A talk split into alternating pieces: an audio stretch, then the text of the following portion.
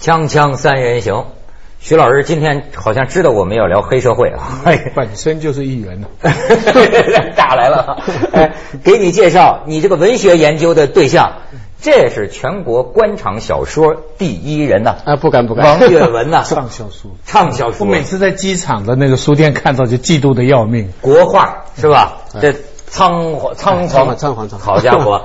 所以作家你得了解生活呀。他写这个官场这么多，本人呢对中国的官场也很了解。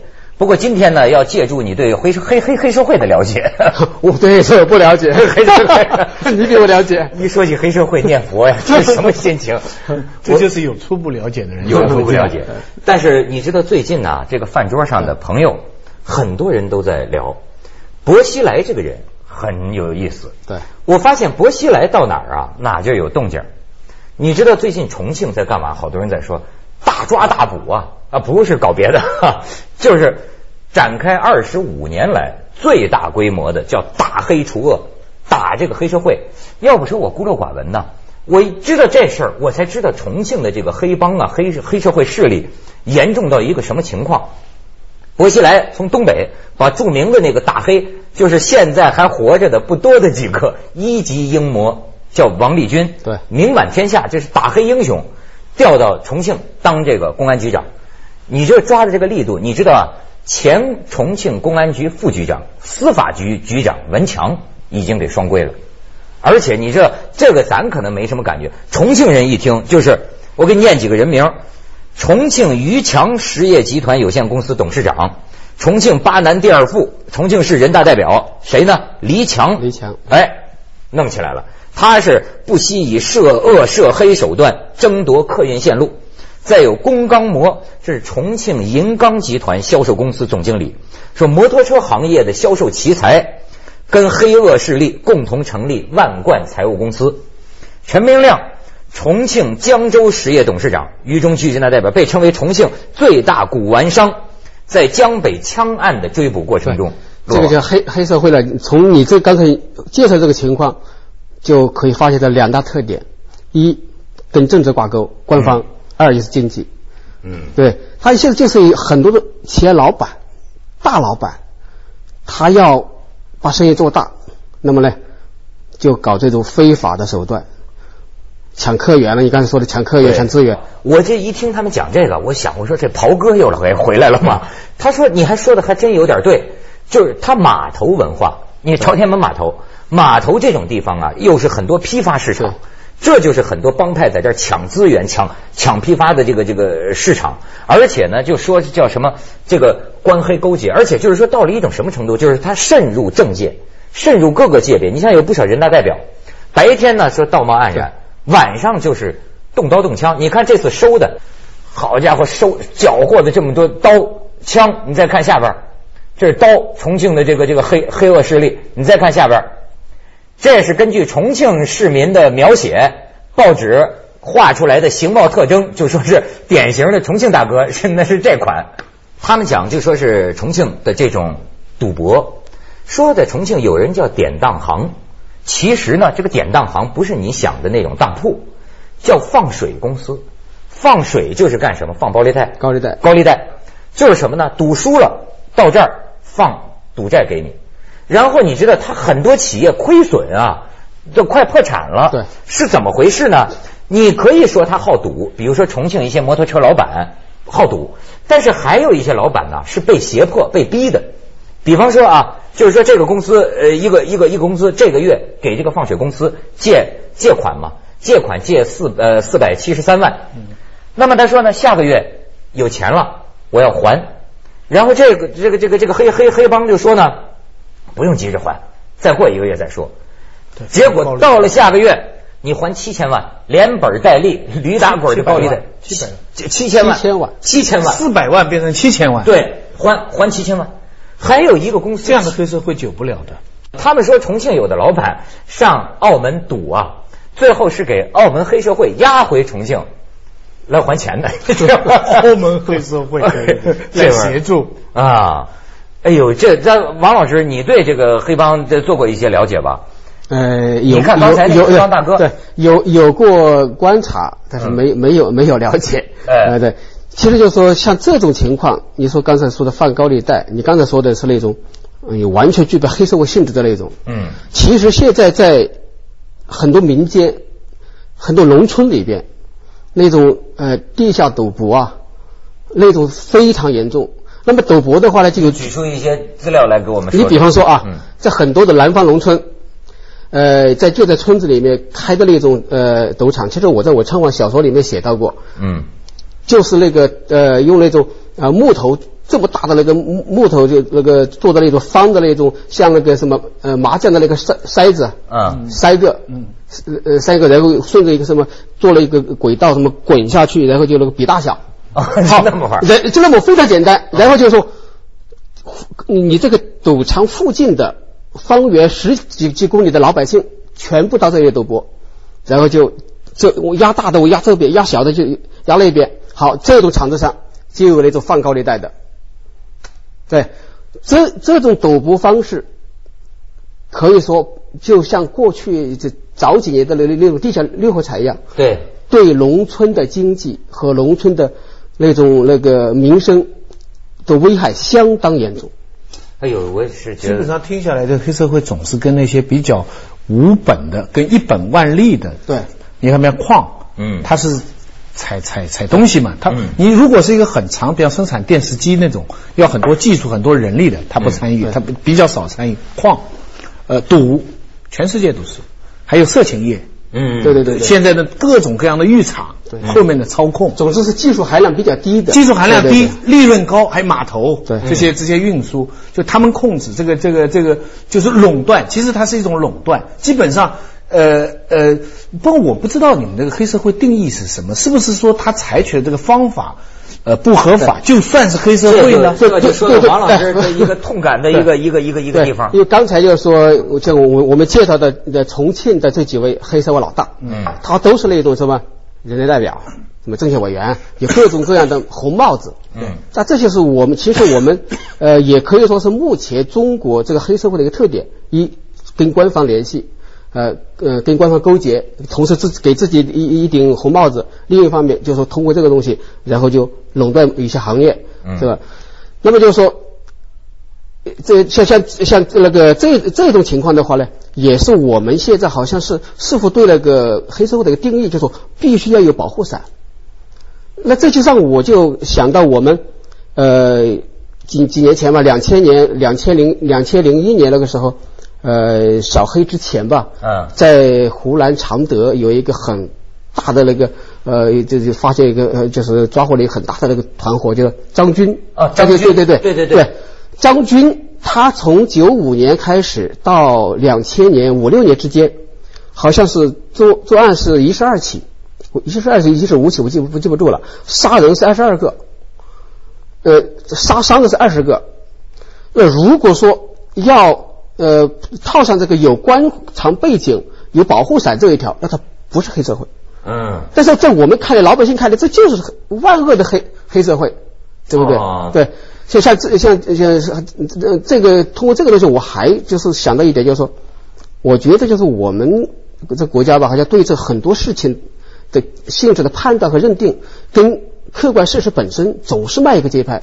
其实就是说，在我我注意到，在九五年的时候，我们就在南方一个城市里面，我就看到有个案件，就说街头有就是恶势力两派，就为争夺呃市场嗯开枪，呃当时就是闹得很大，我觉得这个就是黑社会呢。好，后来那个官方出来说这不是黑社会，因为那个时候还不承认有黑社会，总啊哎种种总总是么的遮遮掩掩，到最后开始说这是恶势力，嗯啊、就是流氓团伙，然后就说这是具有呃带黑社会性质的组织呃组织，我呃我我我我给你们举个例子，哎对对对亲身碰到过的事，你们说说这是不是黑社会？呃，就深圳有个地方，晚上这个地方比较火，所以出租车要在那里排队等客。但是呢，出租车司机到了那边呢，他就要排在那里呢，他必须向旁边的不知道什么人，嗯先交钱。就是说，他先要交，比方说五块钱或者两块钱，交多少不知道，他交了钱，他才在那里才能在那里等客。我就问他，我说那要是你不交呢？他指给我看。另外有一个人不交哈，他车子到那边，人家下课，下了课正好有人出来，他也不知道，啪马上上课。他那个车刚要开的时候，就有一个人拿一个榔头，不知道什么铁锹之类，在他的车后面啪啪敲了两下。敲了两下以后，那个司机哈根本不敢抗议，夹着尾巴就快跑。对，你还说这种就是说，那你你你说，那么我就问他了，我就说这帮人是谁？我说这帮人是保安吗？他不是保安。这帮人是谁不？他说那我说公安不管吗？他说他们是跟后面有人支持的，就是说他是肯定人家知道他们这。那你说这个算不算黑社会？对，你你还讲这种还是那个就是说。呃，出租车司机他还有个工具，还有就是再怎么样，他还有还有财产在那里。对，我记得就是说八十年代的时候，那个时候八十年代中期吧，那个时候下面那个医院那那种就是供血了，那个时候呃现在是管理规范了，那个时候就是说呃一病人要吸血，呃要要要要病人病人要输血的话，临时就把那周围平时有联系的那些输血员，就是那种非常。可以说是生活非常贫苦的那种人，没有任何东西的，靠自己靠卖血为生的那些人，在有的地方像这种人，都是也也被这个行业当中的所谓的老大控制。血霸血头。对血头就说血头。怎么怎么？那就是说，比方说呃那个医院里面就说要了要这种输血员要跟我联系，那么呢我就去通知谁，你跟我关系好一点。我今天我今天今天来输血，然后呢，我你你你这个输血其实输血可能就是几十块钱，对，你给我十块钱五块钱，好，这个我拿这个钱呢，我跟医生或者护士几块钱，啊啊啊，像这这像这种在在在性质上等于经纪人呢，对，这其实其实输血有经纪人，性交易有经纪人，黑社会他这他就是经纪人，经纪人，事实上是强制性的。事实一次也是强制性的哦，我卖了血的钱，我还愿意给你十块钱，对啊，对不对？就强迫经济你，就叫黑社会，这不一定。被经济，锵锵三人行广告之后见。对。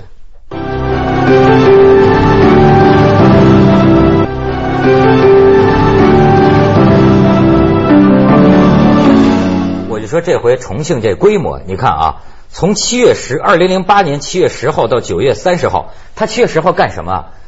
发出二十万封让市民举报黑社会的这个信，说你贴够了邮票，印有这个绝密的字样，发到就包括交交线都发，就收到好多信。然后你看他就在八十天逮捕上万人，部分看守所、拘留所爆满，到这个程度，打掉恶势力什么案件九十二起。说的这个数数字的话呢，其实已经非常的严重了。那么呢？这一来，我说，当然我愿意看到重庆，呃，打打黑取得了重大成就。你觉得将来会天下太平吗？对，一个就是说，问题就是说，呃，层次给我感觉就是说，还是就是说以刮台风的方式，对，重庆市那么一个范围，主要还是就是说做的比较大的那那那种老板。嗯。那么其实到那种很基层的，比方说有些县，嗯，甚至有一些呃小镇，它也有那种黑社会。就我就知道，呃呃，南方某县当年有一个黑老大，嗯，黑这位黑老大，别人都称他叫局长，他是局长吗？叫他公安局长，是吗？他其实不是，不，其实不是局长。哎呀，这很哎，对，他就说他其实真是，其实真是，对，真是其实，就是另外一位局长是公安局长，同时叫他也叫局长。啊，有俩，哎，一个黑道，一个白道，俩局长，也叫局长，双轨制。他出来的时候也很有局长派头，出来时候带着一个秘书，那个秘书肯定是女的，那当然。然后他的手机有几部响了，谁的？接过来，喂，哎，行，然后行，这个事，这事我知道了，马上拨谁的电话过来？哎，那里有个案子，你去办一下啊。他要吩咐他的马仔去干个什么事儿，无非就是。催别人还钱了啊，呃，就是呃，解决什么解解决什么纠纷啦，嗯，哎，这东西我给你摆平了，在他也叫办案，所以他就是局长。哎，你说你说这样的人其实他不容易的，他做到这一步哈，他有具有几个条件，他一定要很帮下面的人，就是说他用下面的人要帮他拼命啊，对，他一旦出了事，比方说下面的人帮他去办案的时候被公安抓了之类，他得尽全力去帮助他。把他保出来，对，所以下面的人才会效忠对他。而且他这个集团的利益是高于外面的法律的。你说的这一点的话，其实也呃，我我我像我在有个地方也看到了另那个另外一个事情，也是这个县里面，因为我这各地的都有朋友嘛，他去了以后，他我我们坐的车呢，前面有辆警车，法院的，他那个他当地人当地人认识，他回头一看，哎，怎么开车这个人他们怎么是他呢？这个他是谁呢？当地的一个黑社会。啊，一个黑社会的老大开着法院的车，不过现在有些法院的车有的卖的，不但不但有局长，还有院长。对对对对对对对好家伙，你知道，我就说啊，他实际上到一个猖獗到一个什么程度？像我就刚才讲这个王立军呐对，为什么说他是打黑传奇嘛，在全国。这这么一个公安局长，他原来是什么铁岭、锦州公安局长，这么给调到重庆，就说他现在他说我的这个呃孩子搞到啊要换学校，就是不能正常的在一个学校念书，就是威胁。然后记者采访他，为什么都都都知道他很传奇，身上二十多处伤，说手指头都是歪的，里边指骨断过，有一个地方是贯通伤，就被刀捅穿了。就这么一个地方，他当年说是啊，在哪儿打掉四个黑团伙嘛，名声大振。我就跟你讲，猖獗到什么程度？东北那地方有一个地方黑团伙，就说一个情节，这黑老大在娱乐城吃饭，冲着这个小姐啊，这个这个污言秽语吧，大概就是是吧？反正低俗话 就是这样。后来这小姐东北那个女的也挺厉厉害厉害嘛，她不知道她是什么人嘛。这大哥，你看你怎么这么说话呢？你怎么说话？咵把这酒全泼这小姐脸上，就在餐厅里扒开了就把这小姐强奸了，周围人就这么看着。然后你知道，就是说这个人刚上任公安局局长，就电话打到那儿了，说你敢上火车站来吗？然后就说这王立军勇嘛，说拍拍腰间的枪，我就上火车站等着。他就自个儿在火车站广场上待了一晚上。他知道那个黑帮分子啊就在阴暗角落看着他，他就想就是靠这个胆色，先得把你们压一头。你说这这这这这么一种打黑，这个那个那个最近有个电影叫《Public Enemy》，香港翻成叫《大犯罪家》，对。就是那个那个那个什么《加勒比海盗》那个男主角，嗯。哇，可把那个黑帮的那个家伙演的帅透了。对。，所以你刚才说的这个黑老大，就是看这个小姐然后就怎么样的，这很低层次的老大。对。啊真正的黑老大出来以后，女人。哎，比你还斯文。女人还拼命喜欢他，对对对对然后他他表现他的那个那个犯罪啊，你说我不知道他真假，他抢银行啊，抢银行以后有个人吓得多走啊，他说你自己的钱拿走，我们只抢银行的钱，不抢你个人的钱。我这五角之美。我跟你讲，这还真是这次这个呃重庆这边就就是有人说嘛，说一个公司之间的债权纠纷，然后就说要把一个公司的人给控制起来。那个人后来还说，唰来了十六个，对全穿着黑西装，戴着墨镜。十六条大汉，电影里学的说话非常有礼貌。对就是来了之后，请把你手机交出来，一个一个把这个这个办公室里全体人的手机收起来，然后就控制你们。后来他们打听到啊，是重庆这边的黑道邀请了香港黑社会，专业化的香港的对对对来这儿摆平债权纠纷。职职业水平比较高，对对职业水平比那这较高。就是你说我想象不到重庆就原来严重到这个情况，就有的公司老板跟王立军儿一样，他这个老板他说这么多年来，我不知道我的老婆孩子住在哪里，也不知道我的岳母住在哪里，甚至我的哥哥姐姐住在哪里，我都不知道，我是故意不知道，哦你明白吗？就是说我要知道了，给他们弄住，对，他都都都是线索呀，在某些部门的队伍里面，可能就不那么纯洁。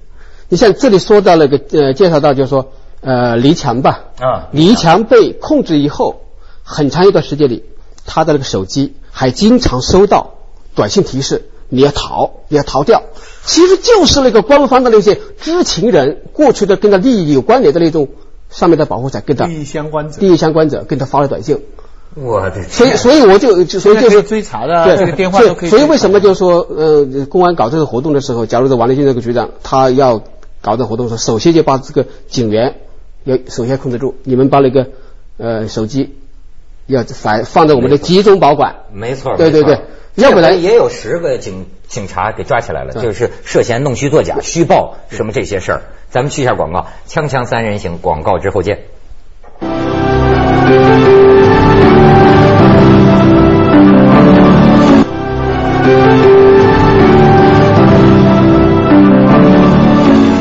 香香港警察你知道专门有三合会组，嗯重案组，可那个三合会永远在。嗯像那个呃，刘嘉玲不是拍那个被绑起来那个照片吗？嗯嗯嗯到最后刘嘉玲都不能说，到现在他都不能说这个事是谁做的。就是说，警察都没办法让他说出来，因为他不相信警察能够，如果他说出来能保障他，所以他们变成了一个，呃，怎么来说？他可以常常去打击他，但是他无法消灭他。他做到这一层呢，那个香港跟美国的黑帮呢，他也有他自己的一套自己的职业道德，他不能说四百万变成七千万我。跟你说，我过去听说过，就说对反而是在法治社会、民主社会黑，黑社会有存在的土土壤，它跟你这个共存是社会的一种一个部分，对吧？对但是就我我早几年听人说说在中国不可能，我们这个这个什么公安这个什么一统天下，哪能允许有这种黑恶势力存在？但是你看现在好像觉得在至少在某些地方。他开始盘根错节，而且一说我们断定有黑社会性质的团伙，就像你刚才说的，往往就说有保护伞。对，那个呃，我有个朋友最近到了一个省城，我不讲哪一个省城了。那个他去的那天呢，呃呃，正好是有个重大会议，有个重大会议，所以当地有朋友带他去那种有点有点那种带色儿的那种玩的地方。结果他说妙得很，去了四五家，这一家呢在装修，那一家漏水了，那一家呢在暂对对对停营业对对几天。对，你明白没有？其实就是通风报信了。哎，但是说明什么？就说明这个，你知道这种色情业它是它是有黑道控制，说明白道能够非常清清楚楚的控制它。对，今天我们有重大会议了，嗯嗯嗯，打一招呼，他们全部暂停营业了。对对对对，嗯这这个能够控制哈，能够打击哈，是好事，嗯，但也不一定是好事。在个别地方吧，就是他要是运用不端，对那东西就太可怕了。因为如果他能控制的话，他到时候他不控制的话，他不又来了？对，这说白了啊，还是个利益链条。为什么说这个有有的地方说这个官黑勾结？这个东西，我觉得这个利益这他要是是人放出来的狗的话，你只接下来为您播出《走向二零一零这》。俩局长这是这很经典对是吧？黑道白道最妙的公安局长也叫他局长。